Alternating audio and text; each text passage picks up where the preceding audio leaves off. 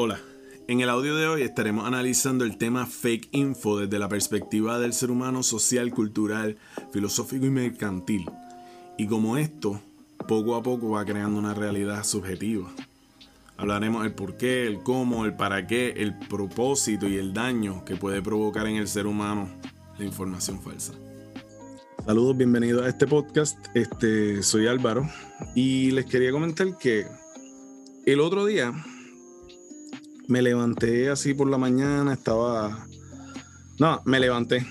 En el momento que abrí los ojos, empiezo a buscar el celular, empiezo a bregar en las redes sociales y qué sé yo, ok, lo dejo un jato, me levanto, me hago el desayuno, brego en las redes sociales, estoy ahí swiping, swiping. De repente estoy literalmente en lo que se termina mi comida, hago mi comida más o menos mal hecha, empiezo a, a y sigo swiping, sigo ahí metido y sigo ahí metido y de repente de repente pienso, coño, ¿por qué me quedo tanto tiempo aquí? Qué cosa tan rara, qué cosa tan, tan weird. O sea, ¿por qué? En serio así empezó mi día. O sea, no le dije ni, buena, ni buenos días a mi, a, mi, a mi pareja, ni nada. Fue como que me levanté, ta, ta, ta, ta, ta, ta, qué sé yo, y pues, ok, traté de estar más presente, qué sé yo. Al final del día digo, oye, déjame verificar la aplicación de Screen Time Oh my God, y de repente me doy cuenta que yo diariamente gasto un promedio de tres horas metido en Facebook, dos horas en Instagram. Entonces tú dices, diablo, cinco horas en redes sociales, haciendo nada. O sea, y algunas veces me da este shame y digo, no, espérate, déjame entonces ir a, a Google News. Y entonces empiezo a ver todas estas noticias, empiezo a ver todas estas cosas. Igualmente me doy cuenta que todo vuelve a lo mismo, todo vuelve a las redes sociales, ya eso hay una, una conexión para arriba y para abajo, entonces no, no sé si lo que estoy leyendo es bueno o, son noticias falsas. Antes uno pensaba, no, pues esta es buena porque es de Google, esta es buena porque lo otro. Y todo eso gracias a que hay tantas herramientas que ya hasta, lo, hasta los scams se han vuelto más, más complicado. De hecho, eh, yo caí en uno que lo veo porque veo esta noticia en Yahoo News de esta compañía, de oh my god, de las mejores, veo otras reseñas, encuentro reseñas de youtubers con, la, con el producto en la mano, youtubers que se supone que son de los grandes, este, de tech y de cosas y bla, bla, bla, y ellos están ahí, lo tienen en sus manos. Y yo digo, coño, pues yo creo que entonces buscas la página, encuentras otras cosas y sigues encontrando y sigues encontrando y dices, wow, esto es real. Vas a comprarlo, pero como hay tanto hype y te crean esta falsa demanda, de repente, diablo, eres el Wave 10 porque está todo el mundo pidiendo que si a mil, dos mil, diez mil ordené el, segundo y, y, dije, coño, pues vamos a darle. Fuck it y le, le tiré, lo compré. Todavía lo sigo esperando, lo compré en marzo. Y todavía sigue esperando y supuestamente ya vienen de camino y eso nunca va a venir. Simplemente simplemente y después encuentro información de que eso era un scam así de, de, complicado, los youtubers mismos hasta bajaron el video y yo digo, wow, o sea, esa gente hicieron páginas, hicieron tienen hasta TikToks, hicieron, hicieron tanto marketing que, que, uno pensaría que es tangible, como que mira, lo vi, lo vi a través de mi, de mi aplicación, de lo que sea, y busqué en la otra aplicación y busqué en el otro lado, e hice mi research, porque tú sabes, yo sé cómo hacer el research, y ahí, de hecho, haciendo ese research, encuentro entonces a esta persona llamada Cristian Valentín.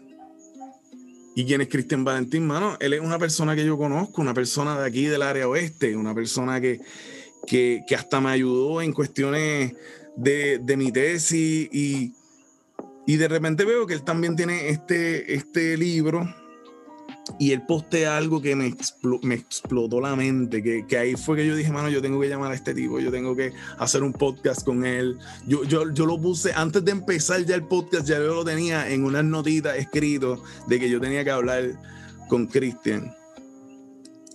Y él pone el, el, el saying que puso en su libro que dice, el conocimiento es poder, pero la información no lo es. Entonces ahí yo dije, espérate, no es el más información que tiene, es el que tiene la información correcta. Y nada, y aquí les presento a, Cristian. Háblate algo por ahí. Ah, saludos Álvaro. Eh, de verdad que me siento muy contento de, ser parte de, este movimiento que, que estás haciendo, el cual pienso que que hace mucha falta hoy día en, esta era de la de que tenemos muchísima información, como bien estaba explicando, estamos bombardeados de información, pero al fin de cuentas no sacamos tiempo para, para enfocarnos en un poquito de, ese, de esa información o conocimiento para realmente entender lo que se está diciendo. Eh, me gustaría empezar con, no sé si tiene una estructura de cómo quiere comenzar la conversación, pero lo que acabaste de, decir, eh, pienso que, sería un buen punto de partida. Sí, exacto. La, la, diferencia entre lo que es conocimiento e información. Eh, este quote lo, lo escribí porque no sé si has escuchado que a esta nueva era del siglo XXI le llaman la era del, del conocimiento el siglo XX se conocía como la era de la información. Eh, una de las personas que escribió mucho de este asunto fue Ablin Toffler, que él escribió un libro que se llamaba La tercera ola, de Third Wave. Y también escribió uno que se llama The Future Shock.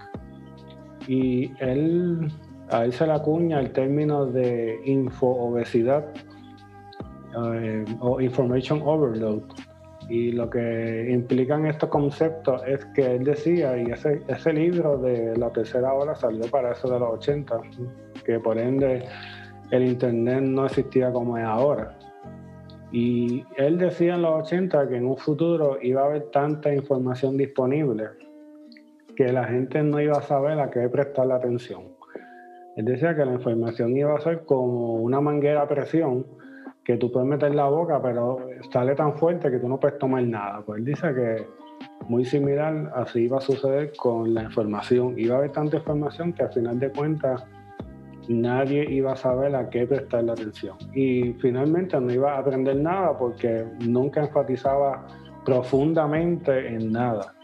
Sin embargo, eso va mucho más atrás de Alvin Toffler. Por ejemplo, eh, cuando se inventó la escritura, eh, y cuando empezaron a salir los libros impresos, porque antes de la, de la biblioteca de Alejandría no existían libros como tal, eh, todo se escribía en papiro. Y cuando Gutenberg inventó la, la imprenta para eso del siglo XV, pues lo que hoy llamamos los libros se comenzó a, a, a esparcir y cualquier persona podía tener un libro. ¿Y qué pasó? Pues mencionan en el libro que, que, llegaban los buques llenos de libros y la gente esperando para comprar libros en grandes cantidades. Y muchos filósofos, como lo fueron Epicteto, decían que la gente compraba muchos libros, pero al final del día había tanta información que, que nadie aprendía nada. O sea que básicamente es lo que está sucediendo ahora eso ya sucedió hace mucho atrás cuando surgió la imprenta. La imprenta, personas como Sócrates no estaban de acuerdo con la imprenta. Sócrates decía que los libros lo que iban a hacer era hacer la gente más bruta, más mensa. ¿Por qué? Porque decía, pues ahora todo está en un libro, tú tienes el libro, ya lo tienes aquí, pues no tengo que leerlo más nada, solamente lo busco y ya. Y personas como, como Platón y Aristóteles decían, no, es que tú estás mal, Sócrates, porque lo que pasa es que el libro no solamente nos va a permitir profundizar más en lo que dice el autor, sino llegar a nuevas conclusiones y por ende podemos construir nuevos conocimientos. Eso es lo que decía personas como Aristóteles y Platón.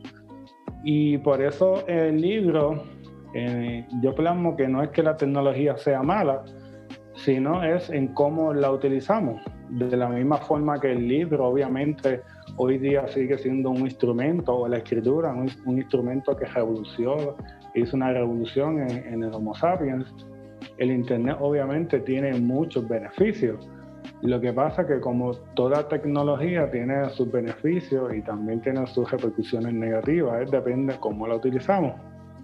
Ahora, obviamente, Eh, hoy día, como tú mismo estabas explicando, pues ya estamos sumergidos en, este tsunami de información y no nos percatamos de nuestro comportamiento que ha sido modificado por todos estos devices como son los celulares. Y yo diría que muchas veces caemos en ese círculo mecánico sin, sin inclusive darnos cuenta y ahí es en donde en mi opinión es que está el, el problema del asunto. Wow, fíjate, este, fíjate, y añadiéndole a eso que estás diciendo desde la perspectiva del mercadeo, eh, toda esta información fake o toda esta información errónea, toda esta información de farándula o amarillista es, o sea, la información se ha vuelto amarillista porque las personas no, no, no monetizan, no, no, no, no ganan dinero con su, con su, ah, ¿cómo lo digo? Con, con información. Lo que ganan dinero es cuántas personas han entrado a su página y, cuántos likes recibieron, cuánto, um, cuántos me gusta, cuántos shares, cuánto lo compartieron cuánto hate tuvo, porque el hate también es bueno, de hecho. Exacto. Eh, porque mucha gente piensa que no, que si mal mercadeo, buen mercadeo, eso, pues mucha gente ya conoce que eso no existe. Porque un ejemplo popular que pudiera darle era a este muchacho, a Giovanni Vázquez y a la muchacha esta um, Indie Flow, ¿verdad? Tratándolos con, con respeto, fuck it. Y, y ellos mucha gente pensaba, no, que mira este tipo, este estúpido aquel o la estúpida aquella, tú sabes. Pero le diste share y el tipo se hizo súper famoso y cualquier cosa que él saque ahora, él, simplemente ya tiene la audiencia que lo pudiera hasta, hasta, hasta aprovechar. Y eso tiene dos caras. Desde, ah, qué bueno, mercadeo, lo otro, lo otro, pero también tiene la cara de que, oye, a mí no me importa lo que yo escriba, que esté bien o mal, yo lo que quiero es que la gente me siga y se lo crea. Y ya, y con eso es que gano, gano, gano el dinero. Y, también esta cultura millennial de nosotros, de, ah, mira, ya yo lo sé, que si busco en Google lo encuentro, para aquí para allá, mira, pero aquí está la referencia más o menos. O, en Facebook, o, o, algunas personas que me dicen, no, pero lo leí en Facebook y tú te quedas como que, mm, mm". aunque sea, mira, hay veces que aunque sea mismo, mira, cuando una vez alguien me dijo, o sea, una vez no, hace unas semanas me dijeron, ah, mira, este, tu mamá abrió Facebook.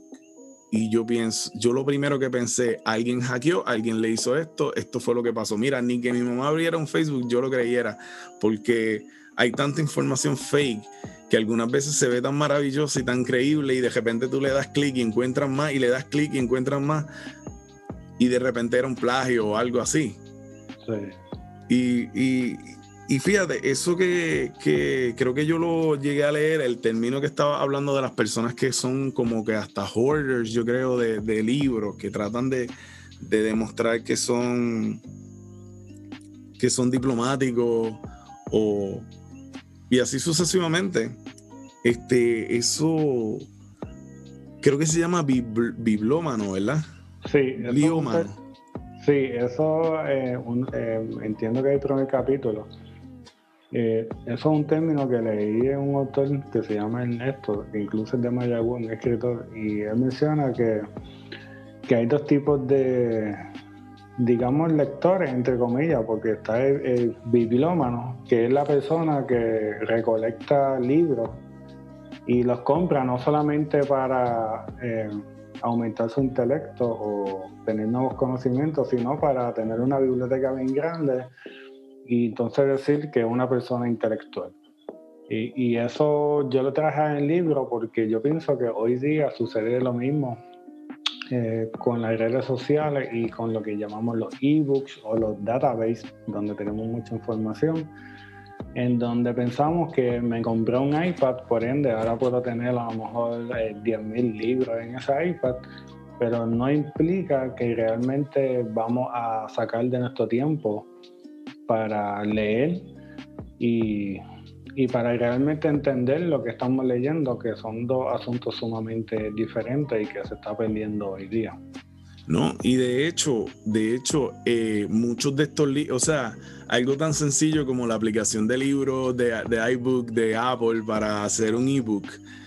Mano, hay mucho gurú de, negocios, de marketing que simplemente pues son hacks, son hacks y también tienen su, su, ¿verdad? su técnica y su credibilidad y su, tienen su uso, pero que esas personas hacen libros y son libros que ellos lo ponen como si fuera lo correcto cuando muchas veces es su opinión sobre X tema y, y si tú estudias mercadeo, los lees y dices, wow, pero, pero, wow, wow, wow, esta persona está en su viaje, en su opinión, poniéndolo como, como facts, cuando ya, ya hay información que lo, que lo completamente lo contradice.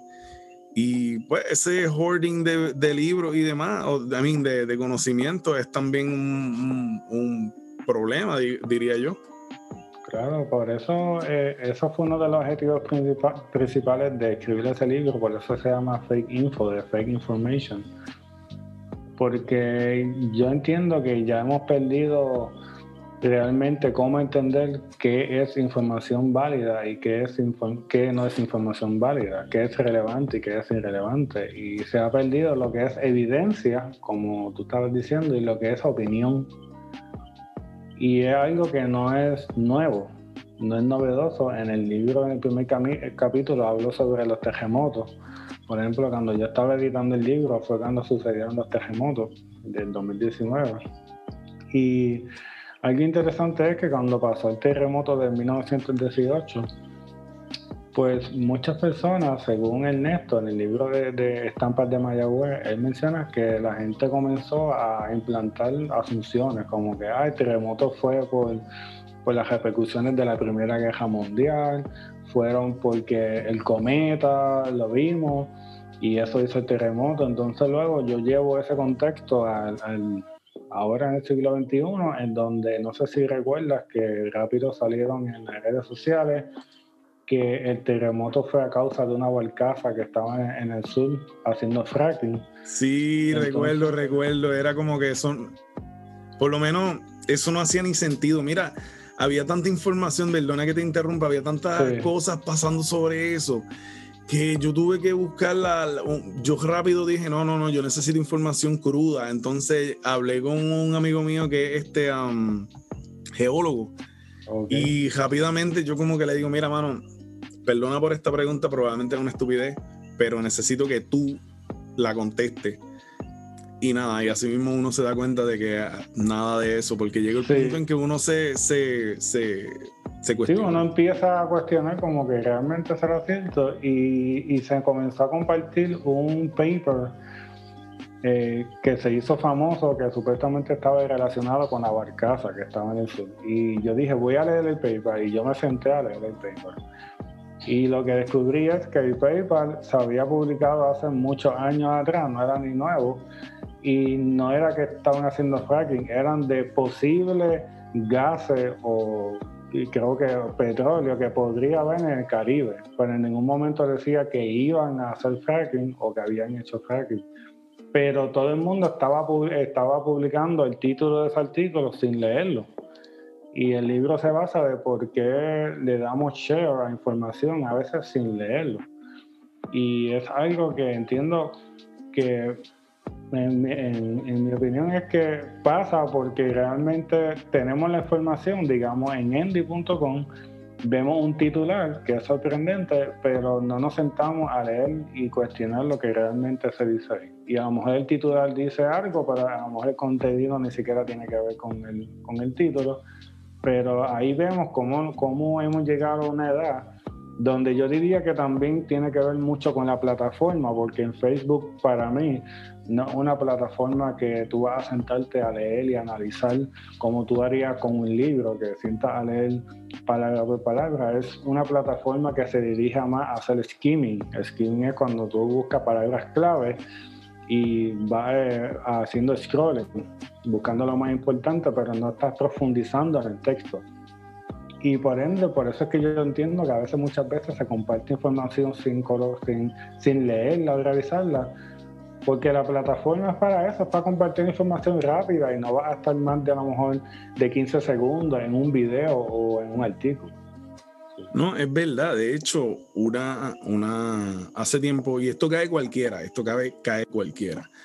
Este, hace tiempo, el, el exgobernador Ricky Rosselló había hecho algo que el titular de Endy decía, el gobernador está en contra de... ¿Cómo era? Era como que el gobernador estaba en contra de la igualdad de género y de, un montón de cosas. Y la muchacha lo escribe, ah, este estúpido, whatever, y él insulta. Otras personas que conozco que también son profesionales, gente con sus títulos y sus egos por allá, ¿tú entiendes? Eh, um, escribiendo, sí, wow, mira por cómo vamos, esto y lo otro, bla, bla, bla, bla, bla, bla, toda esta peste, todo este hate. Yo voy a leer el, el, artículo y el artículo simplemente, o sea, simplemente hablaba de que el gobernador no quería ponerle un nombre específico a, ese, a esa iniciativa porque ese nombre ya había demostrado en Nueva York que estaba dando problemas porque no era perfectamente inclusivo. Entonces él inventó otro nombre que fuera perfectamente inclusivo para toda esa situación, so que él sí estaba de acuerdo, solamente que no quería el nombre popular. Y yo escribo como que, mira, el gobernador solo está diciendo esto y esto otro, yo creo que significa que no lo está haciendo. Algunos troles escribieron cosas, que si like, que si risa, y de repente el post pues desapareció. Pero asimismo, un titular, las personas lo utilizan como, pues, como clickbait, porque hay, probablemente tienen a un jefe más arriba diciéndole, necesito que, me cree, que me mueva gente, que me cree tránsito en la página. Y, y, pues, eso es algo que pues da, da el problema. Pero entonces, fíjate, hablando del libro y de, de su importancia, ¿verdad? Porque estuve leyéndolo y y es un libro bien chulo, mano, porque te, felicito. Es un libro bien, bien fácil de leer. Y es un libro tan current y, y tan de ahora que cuando nada más tú estás leyendo los títulos, los títulos llaman la atención porque algunas cosas tú las escuchas y tú dices, espérate, esto es algo que pasó hace poco. Esto es como técnicamente una forma de, ver esa, esa, específica situación eh, o, ese, eh, o ese evento de una manera bien analítica. De hecho, me encanta y me encanta que esté empezando a hacer este podcast contigo, porque eso es lo que quiero también con este podcast. Por eso algunos de los programas se llamarán El Camino, porque son se llama Staticast, pero tú entiendes, el, programa como tal es el camino, porque son esos diferentes caminos de estas cosas populares que todo el mundo escucha, y de repente tú encuentras, wow, o sea, eso estaba, esa situación que solamente un mero evento estaba llevando a cabo una cultura de, desinformación. Que, que eso, en, eso va en cadena, en cadena, en cadena, y tú, y tú mismo te quedas como que, wow, qué, terrible. Y así sucesivamente, pero como que te hace abrir los ojos. Y creo que es importante también por eso de prevenir, por eso de uno como que aprender a hasta prevenir estafas. Estafas ya sean de conocimiento y estafas de, de, eso. O sea, y, pero entonces, a, esto quiero llegar, como que quisiera saber los detalles, los detalles oscuros, o sea, el propósito real, porque sí, es verdad, claramente esto sirve, pero, o sea, eh, no sirve, mejor dicho, esto es información académica y que ayuda hasta a traer conocimiento desde el punto de vista pues, popular de, mira, este evento ocurrió y llevar a cabo ese análisis es lo que lo hace pues tan chulo y también es tan fácil de leer que, me encanta, pero como que el propósito real, o sea, como la mecánica de este, el del diseño y de la información, cuál es el propósito de que sea así, no de la información, sino de ese formato, esa eso que me estás presentando, que llama tanto la atención y te hace quererte lo leer todo de cantazo.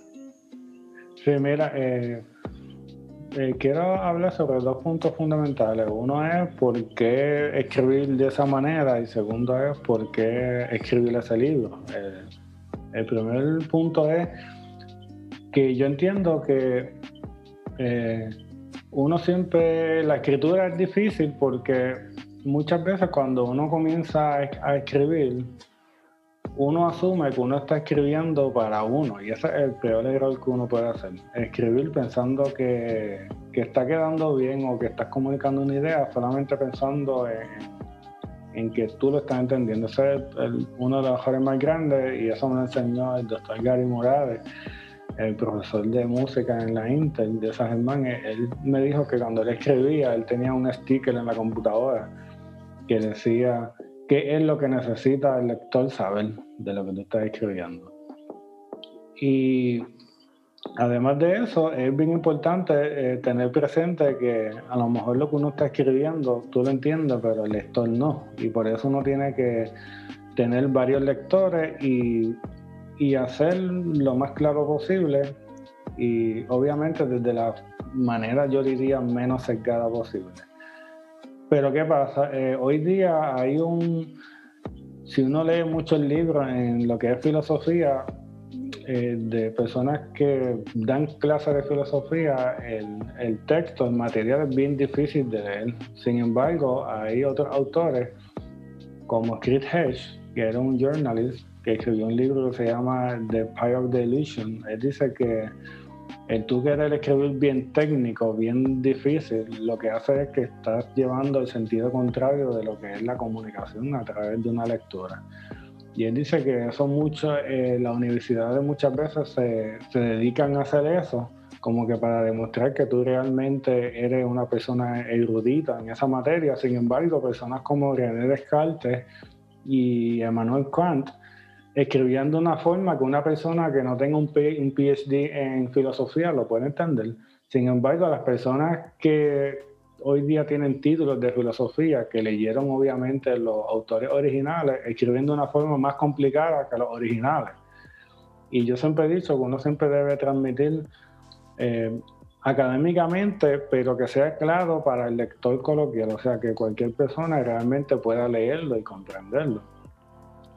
Fíjate, algo bien interesante cuando yo lo estoy leyendo y veo que así que es de filosofía y demás, yo dije, diablo, yo sé par de cositas, pero yo no sé tanto, entonces yo estoy, mi, mi conocimiento popular sobre eso es cuando estaba viendo esta serie donde este muchacho eh, hablaba mucho de filosofía y se iba en, en, en unos enredos bien grandes y, y no enredos, sino que eran unas líneas de pensamiento tan largas y que uno tenía que estar como que, wow, tengo que cogerle el, punto a esto, que, nada, que te pierde.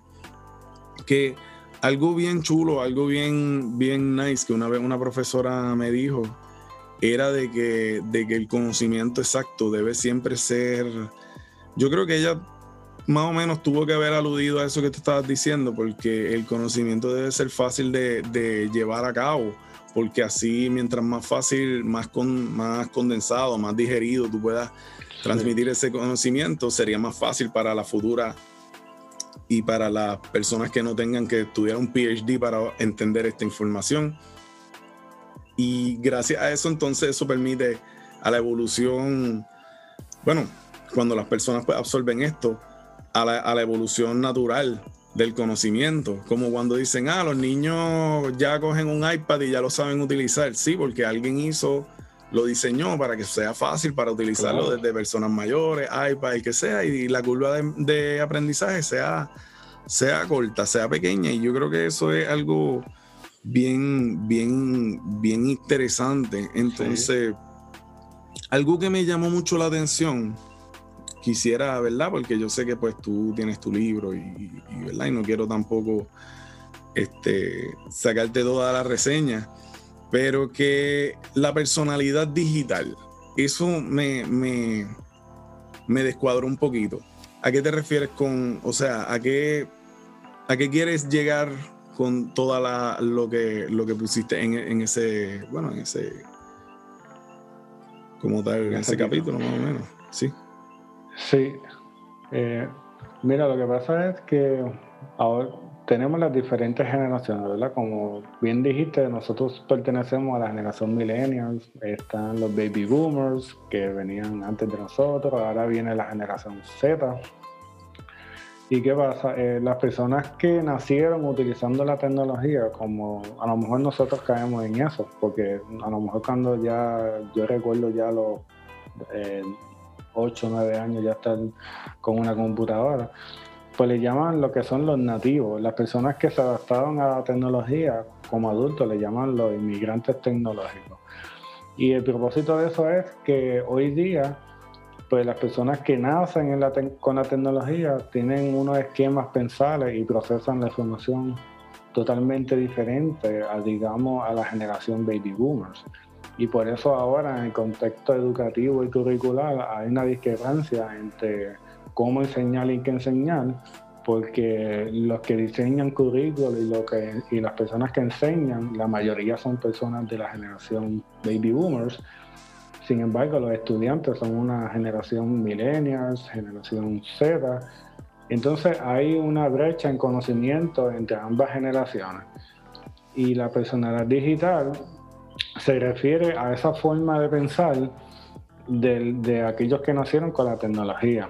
Pero en ese caso, eh, luego en, ese capítulo ya abundo sobre cómo muchas veces nosotros podemos tener eh, una idea o un concepto o tenemos una personalidad distinta cuando estamos en línea, como por ejemplo en una red social o en Twitter, a cuando estamos face to face, ¿verdad? Una persona mirando a la otra. Sí, como los troles, que los troles. Exacto. Hay un libro bien interesante que se llama Deep Work por Carl Newport y él menciona que, y da muchos ejemplos, de que, por ejemplo, las redes sociales, en este caso Twitter, ¿verdad? Que Twitter te deja solamente unos ciertos caracteres. No puedes escribir, digamos, este 500 palabras en un post de Twitter. Pues él menciona que es más fácil tú escribir un mensaje, digamos, troll o negativo en pocas palabras, en pocos caracteres, que tú hacer un argumento a lo mejor positivo, una crítica, una crítica constructiva en esa misma cantidad de caracteres. Por ende, siempre va a ser, digamos, más fácil tú criticar algo negativo o poner algo negativo en las redes sociales porque con la cantidad de caracteres eh, conlleva a eso. Entonces, el otro punto es que muchas veces nuestra personalidad en la internet no es la misma que en persona lo más posible tú has recibido un friend request de alguien y lo acepta y cuando lo ves en persona no te saluda. Y también el, otro ejemplo es el, que doy de Hugo Chávez. Cuando Chávez, eh, originalmente Chávez estaba en contra de lo que era Twitter y las redes sociales, decía que todo aquel que tuviera esas redes sociales eh, lo utilizaba en su contra, era como un acto terrorista. Sin embargo, él eventualmente tuvo una cuenta de Twitter. Y cuando la comenzó a, cuando comenzó a, a tuitear, mucha gente pensaba que él iba a escribir de la misma forma que se comunicaba en la televisión. Y al contrario, era súper, súper cortés cuando venía una persona y le decía, tú eres un dictador, que si esto, otro él contestaba bien polite, como que decía, ah, Mariana, lo siento, pero yo soy realmente un antidictador y a mí me encanta México.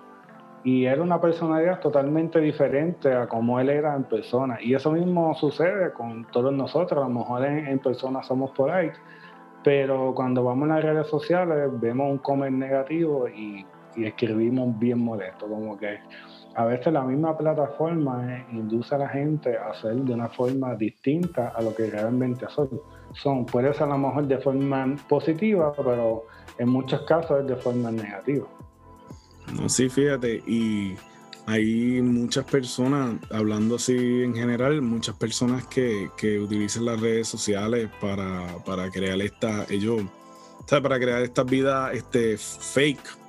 Por lo tanto, muchas veces lo que hacen es que van a estos lugares para estos lugares bonitos, se toman la foto y se van, no, ni siquiera disfrutaron el lugar, ni siquiera disfrutaron de todo lo que la naturaleza te puede dar. Y todo es, o hay personas que hasta se, se maquillan y no van a salir y simplemente, por ejemplo, mujeres que se maquillan solamente para la foto.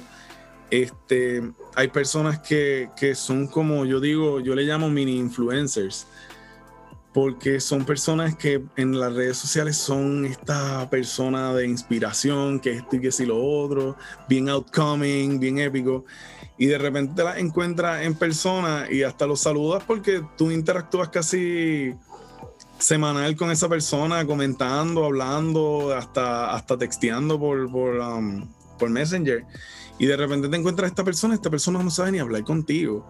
Y, y eso está me lleva a un pequeño cortometraje que estaba viendo hace, que vi hace como en el 2017, de, esta, de estos futuros supuestos de que las personas todo lo van a hacer en, videoconferencia, pero con realidad virtual, para que parezca que están juntos, pero realmente no están, y las personas realmente no saben hablar unos con los otros, porque todos están en sus casas, encerrados, haciendo conferencias, y yo me quedé como que, wow, eso está pasando, y unido a eso que te, que te dije, como que lleva, lleva, lleva al punto que tú te quedas como que, diablo, mano, o sea, que, que sí, esto es real, o sea, ¿qué pasó aquí?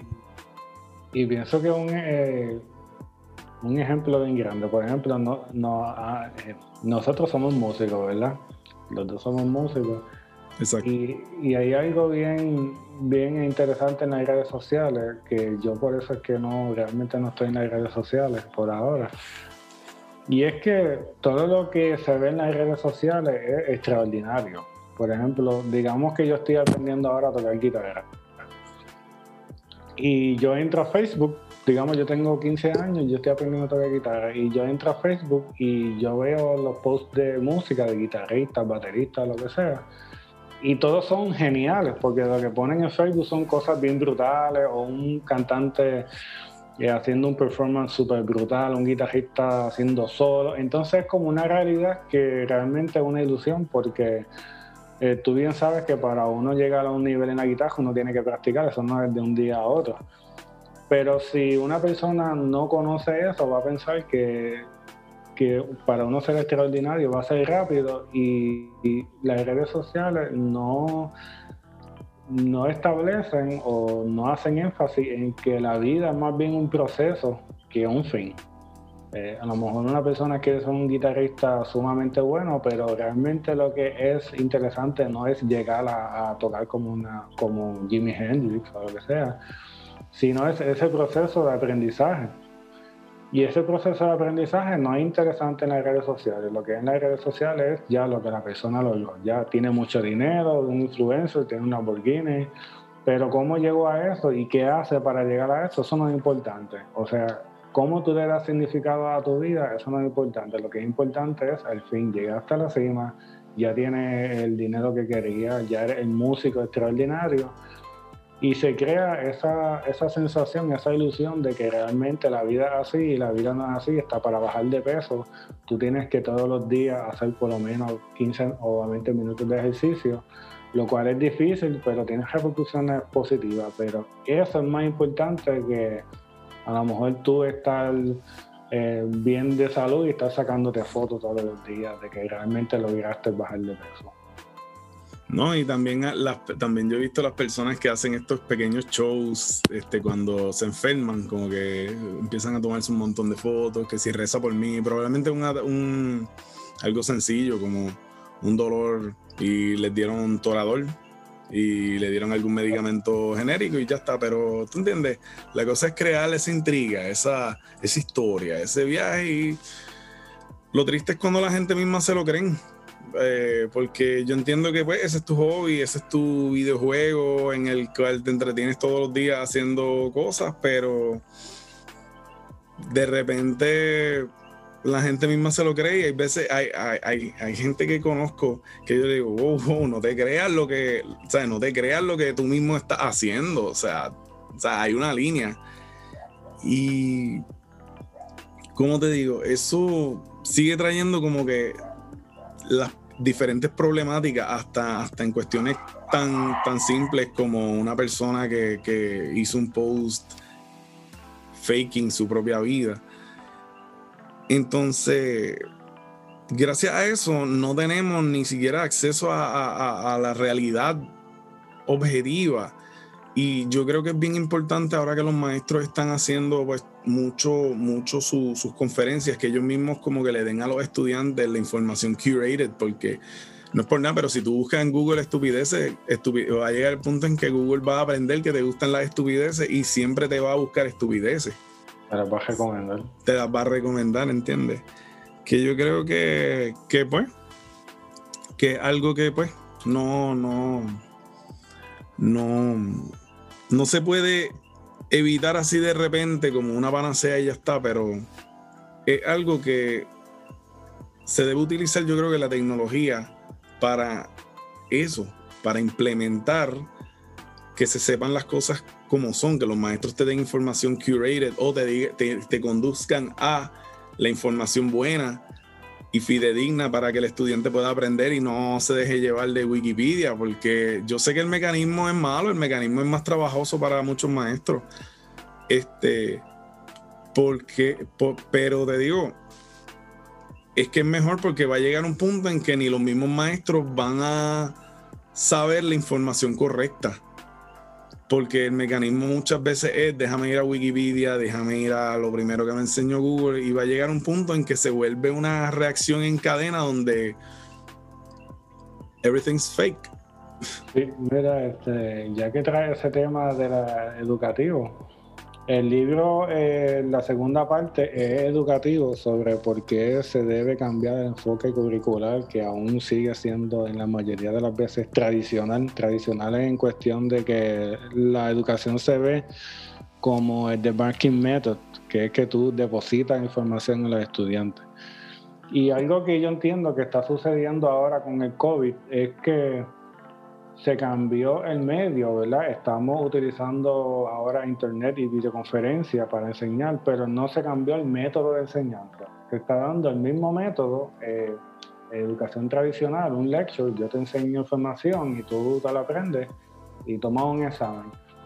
Pero el método no se, no se, no se está cambiando, o sea, cómo tú llevas al estudiante a que critique lo que se está enseñando porque el propósito de la educación no es solamente adquirir conocimiento o transmitir la cultura de un país, sino es criticar la cultura de un país, criticar lo que se pretende que es verdad, porque de esa forma es que se puede hacer eh, el continuo aprendizaje, eh, como por ejemplo en la ciencia, en la ciencia una teoría eh, se cambia refutando la teoría con nuevos conocimientos, pues se supone que según la, la escuela de, cambio social, como lo que decía Paulo Freire de Brasil, él decía que uno no debe enseñar a los estudiantes más información, sino cómo criticar la información con el fin de que el estudiante crea nuevos conocimientos.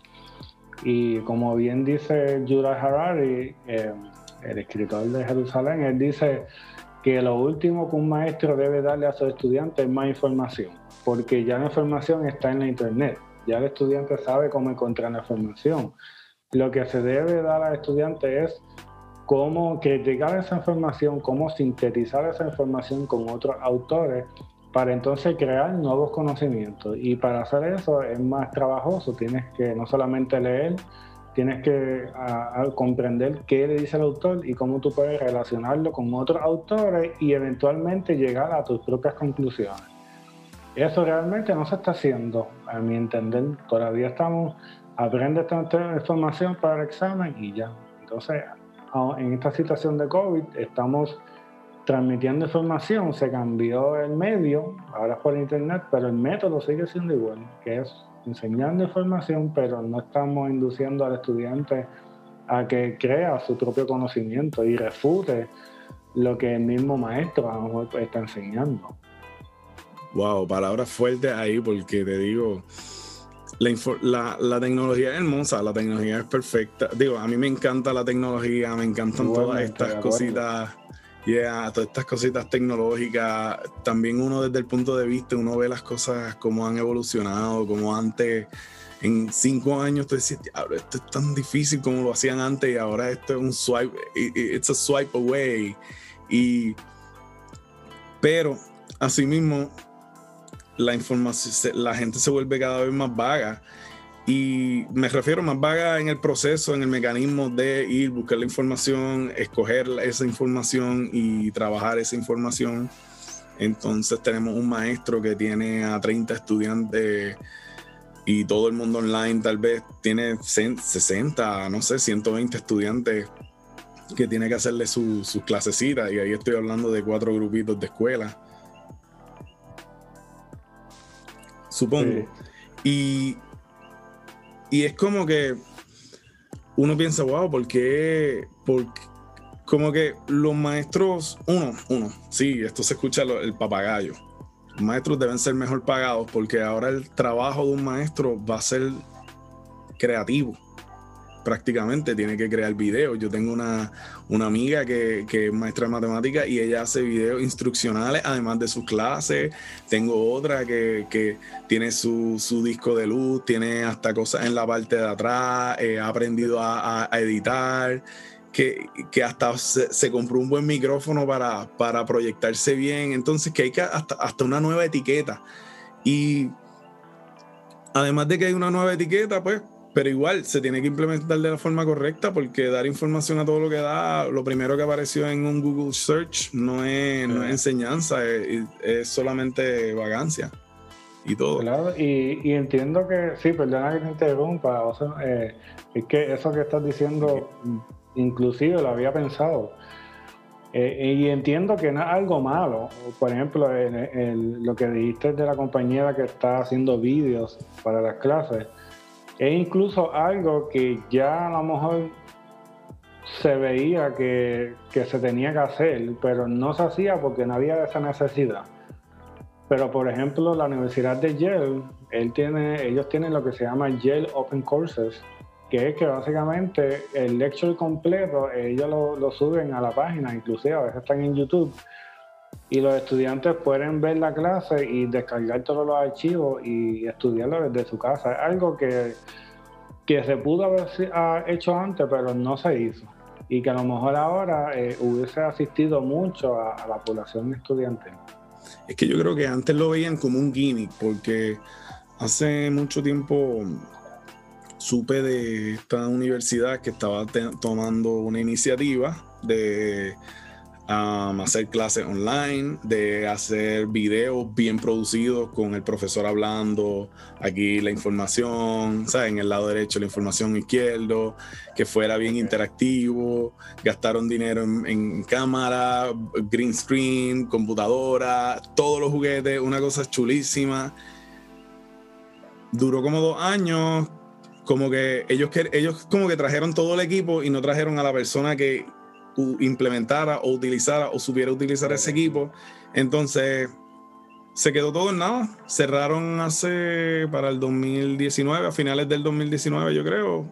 Me enteré que habían dejado, ¿verdad? Ese, esa iniciativa. Y ahora que ocurre todo esto, es como que, mira, abran ese estudio, pónganlo a trabajar. Ahora es que es el momento de hacer esas cosas bien hechas. Y yo pienso que de toda la tragedia siempre ¿verdad? viene algo positivo. Y yo entiendo que a lo mejor, esto es una opinión, puede que sí, puede que no.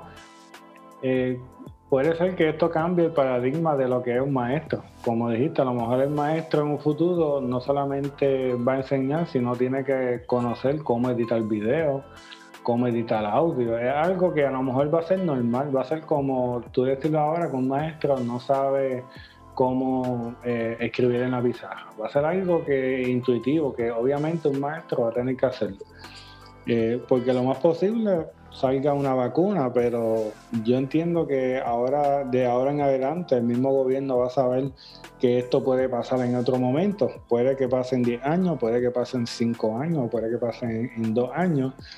Y no se puede dejar que llegue al nivel que llegó el COVID. Por ende, ya hay que entrenar a los maestros a que ya tengan este conocimiento para cómo implementarlo y que no suceda eso que tú mencionaste, que tenían todo el equipo y nunca se usó, porque nunca se vio la necesidad de entrenar a los maestros a cómo utilizar estos dispositivos. Y yo entiendo que, a lo mejor en un futuro el, el, rol del maestro no solamente sea obviamente educar, sino tiene que aprender otras destrezas como, como las que tú tienes, que estás haciendo un podcast, tú mismo editas eh, el audio Y a lo mejor para ti no es difícil, pero a lo mejor para una persona con 50, 60 años sí lo es. Pero para la próxima generación de maestros, a lo mejor no va a ser tan difícil, porque ya realmente van a, tener estas destrezas. Exacto, yo creo que es bien importante, pues, pues nada, este, como quien dice, adapt and conquer. Pero nada, mano, este, yo creo que ya estamos finalizando. Este, ¿cómo este, te gustaría concluir con algunas palabras? No. Pues, sí, este, claro que sí. Eh, me gustaría concluir de que hay algo muy importante que siempre me gustó y fue la vida de William James. Y la vida de William James, eh, para resumirla lo más breve posible, fue una vida bien, bien deprimente. Su hermano era una persona bien famosa y exitosa, su padre también, pero William James, eh, William James fue, se le cataloga como de los padres de la psicología moderna. Y la vida de él fue bien, este, bien negativa, él no, estudiaba, eh, sacaba malas notas, luego cuando su hermano ya era famoso, él decidió irse para Sudamérica, eh, para una travesía en la jungla, le, dio una enfermedad, casi se muere, cuando llega a su casa su padre le dice, ves que tú no sirves para nada, que hacía algo con tu vida, ya tienes treinta y pico de años, no has hecho nada. Entonces él dice, que por un año él dijo, yo voy a hacer esto, yo voy a pensar que aunque no haya evidencia de que, de que tenemos libre albedrío, free will, voy a pensar de que sí tenemos free, will y que lo que yo haga sí va a cambiar eh, el contenido de mi vida. Y entonces ahí es que él dice que el, talento eh, no es una virtud, es un hábito. Entonces él comenzó todos los días a hacer actitudes y aptitudes que realmente tienen repercusiones positivas en tu vida, como por ejemplo hacer ejercicio, leer todos los días. Y eventualmente comenzó a estudiar, se graduó, se hizo doctor y hoy, hoy día obviamente es de las personas más este, reconocidas en la psicología, como el padre de la psicología. Y algo importante es que, como tú dijiste, no es que la tecnología sea mala, sino tenemos que saber cuándo tener esos bloques de tiempo para hacer cosas productivas y que te ayuden a ti a mejorar tu vida. Digamos que a tienes Facebook, pero ese tiempo que utilizan las personas, por ejemplo, según Marianne Wolf, eh, ella escribió un libro sobre la tecnología y ella dice que las personas emplean alrededor de 7 horas diarias, los 7 días a la semana, en, utilizando el celular y que cambian alrededor de más de, creo que son de casi 100 veces de aplicaciones en todo el día. ¿Y qué pasa? Este, si seguimos ese patrón sin visualizar nuestro comportamiento, pues entonces eso va a tener unas repercusiones eh, que yo diría que son negativas. Sino que tenemos que estar conscientes de por lo menos, aunque sea diariamente, digamos, una hora solamente para enfocarte en una tarea a la vez, digamos, leer, escribir, mejorar una destreza en tu vida, ya sea tocar guitarra, eh, mejor tu, mejorar tu escritura académica, leer un libro todos los días, aunque sea por 45 minutos, algo que no sea a lo mejor estar esquineando en una red social. ¿Por qué? Porque cada vez que uno entra en Facebook, en Facebook, lo que no sabe la persona es que no va a estar menos de 15 minutos. O sea que son 15 minutos que perdiste y nosotros no vivimos mucho. El, el lifespan de una persona son 22 mil días, 60 años. No son tantos días. Nosotros vivimos alrededor de 22 mil días, no vivimos un millón de días, no vivimos 50 mil días, 22 mil días. So que nosotros no estamos aquí por mucho tiempo y si vamos a utilizar todo ese tiempo para hacer tareas superficiales, pues hay que pensarlo, porque como dice Séneca, eh, uno de los filósofos decía que la vida es lo suficiente larga para tú disfrutar y ser productivo. Lo que pasa es que la mayoría del tiempo se pierde. Exacto, no es verdad. no nos damos cuenta de eso. Y, yo pienso que eso es lo más, lo más que yo diría. Fíjate, no, te digo de que, de que es verdad, mano, porque creo que el ser humano debe ser siempre pues debe ser el centro de un, o sea, uno mismo debe ser el centro de uno mismo para uno cultivarse y mejorar. No, y cultivarse y mejorar no es poner un post nítido que la gente te lo, te lo le dé like o le dé, le dé share. Es como que es cultivarte exacto como con todo lo que tú dijiste. Mira, que no, hay veces que uno sabe algo y si uno mismo no, como tocar la guitarra, por ejemplo, uno, si uno mismo no sigue practicando, si uno no sigue mejorando, llega un punto en que se te va olvidando y llega el punto en que ya no puedes tocar lo que tocaba antes, ya no puedes expresarte de la manera en que te expresaba antes, utilizando ¿verdad? ese ejemplo. Pero sí, te digo que, es importante uno mismo cultivarse y, hacer lo mejor posible para, para no mentirse a uno mismo también, yo creo. Claro. Pero nada, este, nada, este, Cristian, muchas gracias por, pues, por acompañarme, y por ayudarme con todo esto. Este, de verdad que, pues, un honor y sigue, sigue, sigue para adelante ahí en todo lo que vaya a hacer. Que... igual, eh, seguir eh, siendo productivo y entiendo que esto que estás haciendo del podcast es algo que yo diría que sería hasta un buen proyecto educativo, que todos los estudiantes de comunicaciones este, puedan crear un canal sobre el X tema. Es algo que yo entiendo que es el futuro, es el futuro de uno de los tipos de assessment que se puede utilizar en la educación.